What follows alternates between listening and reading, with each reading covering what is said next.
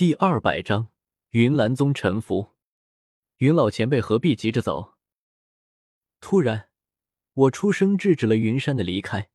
云岚宗可是一方不弱的势力，拥有两位斗皇、数位斗王，我怎么能放任他们封闭山门？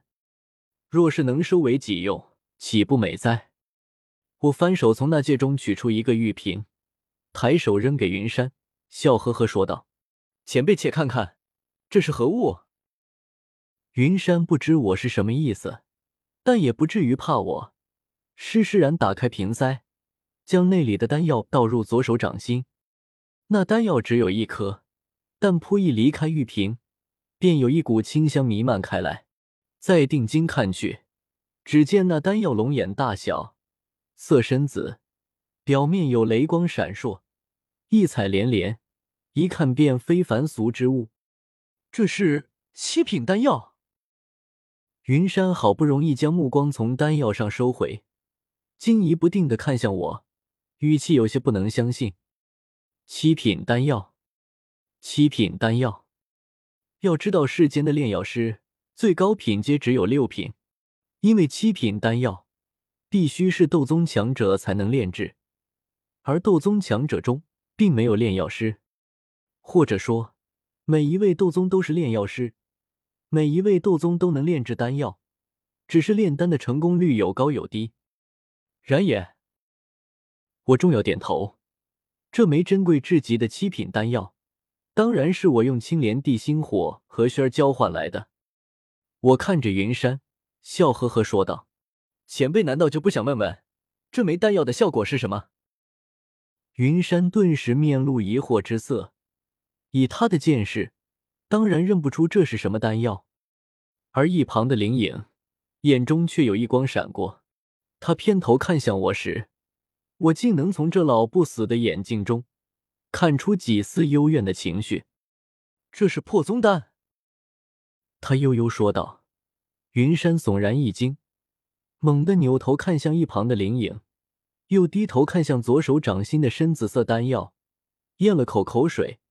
难掩贪婪神色的说道：“这是破宗丹，传说中可以让斗皇巅峰破入斗宗境界的破宗丹。”林颖压根没有理会云山这土鳖斗皇，只是继续幽怨的看着我，意思很明显：老夫都跟你跟了这么久，鞍前马后、鞠躬尽瘁的，你都不给老夫破宗丹，今日竟然提前给了一个外人。我被他看得有些不好意思。摸了摸鼻子，偏头看向云山，他眼中的贪婪，我自然看得分明。我也知道，一枚破宗丹，对一位卡在斗皇巅峰境界许多年的人来说，诱惑有多大。连灵隐这位出自古族的斗皇，都愿意为了一枚破宗丹而留在我身边扮假子，何况云山这野生斗皇？只是我自有应对之策。我嘴角流露出一丝讥讽意味，戏谑说道。前辈不再感应感应，这枚破宗丹内含的力量是什么属性？这是太简单了，云山都不用感应，只需看一眼便知道。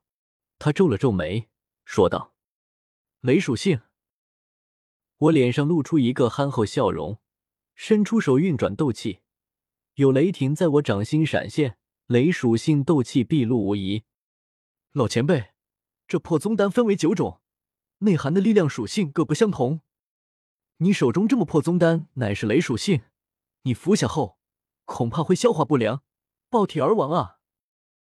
云山脸色顿时僵住，有些忌惮的看了眼灵影，眼中的贪婪之色逐渐消退。若是一枚风属性破宗丹，他还愿意冒险抢夺；可一枚雷属性破宗丹便有些不值得了，抢到手中自己也用不了。要是一个不小心被灵影打死，那就更亏了。前辈也不用灰心，本使能弄到雷属性破宗丹，自然也能弄到风属性破宗丹。只要你……话我没有说全，但意思却很明显。我笑眯眯的朝云山一阵挤眉弄眼，活像是拿棒棒糖诱拐小萝莉的大叔。其实，我现在手中就有一枚风属性破宗丹，当初本打算留给纳兰嫣然。可没想到现在，哎，也算是机缘巧合。如今兜兜转转的，这枚风属性破宗丹最后竟落到了云山头上。时也，命也，老夫明白了。凝视着那枚雷属性破宗丹许久，云山悠悠叹息一声，到底还是抵不住破宗丹的诱惑。那不仅是更为强大的力量，更是三百年的寿命。他如今大限将至，要是再不能突破斗宗，就要老死了。堂堂斗皇巅峰强者，权倾一国的至高存在，却要老死了。苦不苦？人生在世，谁又不苦呢？他将破宗丹倒回玉瓶内，盖好瓶塞，随手扔还给我，转身便走了。看着他离去的背影，我看到的不是云岚宗上任宗主的高大背影，只是一个行将就木的瘦弱身影。两日后，黎明破晓时分，西方有六头飞行魔兽飞临乌月城。从城中抬头看去，可以看见上面乘坐的，赫然是云岚宗的大队门人弟子。这一发现，立马震惊了整座乌月城。那些为古河而来的人群顿时奔走相告，满脸喜悦之情，皆曰：“云岚宗总算来了！这回看到那纳兰小儿还不赶紧将古河先生放出来！”人群抬头看着天空中的六头飞行魔兽。那眼神，就好像是看到了救世主。实在是他们聚在乌月城中那么久，却连丹王的面都没见过。那狗官纳兰叶也缩在城主府中，不敢露面。可恨要不是那城主府墙太高太厚，墙上的守卫太多，手中的沙雕弩只是看着就让人害怕。他们早杀进去，将那狗官斩了，救出丹王先生。可如今。云岚宗总算来了，这可是云岚宗，屹立于加玛帝国千年而不倒的云岚宗。纳兰叶那小儿岂敢与云岚宗作对？恐怕只是遥遥看着云岚宗，就吓得屁滚尿流，将丹王给请出来了吧？人群开始汇聚在乌月城主府大门前，期间议论声不断，一个个年轻俊杰少侠少主们。纷纷诉说着自己对纳兰叶的不屑，以此显示自己的勇武和不畏强权，好让身边的貌美女子对自己倾心。一个个乱七八糟的家主、长老、首领、团长，猜测着待会儿纳兰叶面对云岚宗时会是什么狼狈模样，以比彰显自己的聪明和见多识广，好收获身边小辈们敬佩崇拜的目光。若是这些话一不小心被某位云岚宗的大人物，或者干脆是被丹王听去了，听得心中高兴，给他们些什么赏赐，或是让他们攀上高枝，自然更好。就连那些个女子，或是大家千金，或是小门小户，或高或矮，或胖或瘦，也开始幻想那位传说中的丹王到底长什么模样。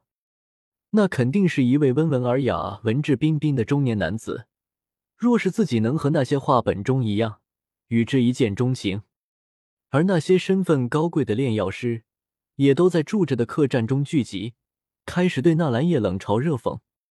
唯有一人察觉到不对，法马的弟子戴托站在客栈一处阳台上，他看着天上的飞行魔兽，浑浊的眼睛中清晰流露出一丝不解。如果云岚宗真的是为古河之事而来，他为什么没有收到老师的来信？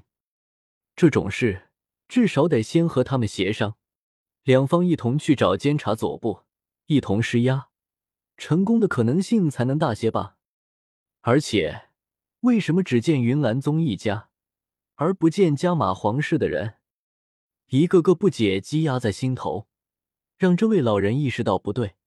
可哪里不对，他又说不出来。这时，六头飞行魔兽已飞至乌月城主府前盘旋。并有一位斗王修为的云岚宗长老凌空飞出，他降低高度，朝乌月城主府遥遥作揖，随后一开口，便震的满城人头皮发麻。云岚宗长老云恒领弟子五十二人，奉宗主令前来监察左部听令。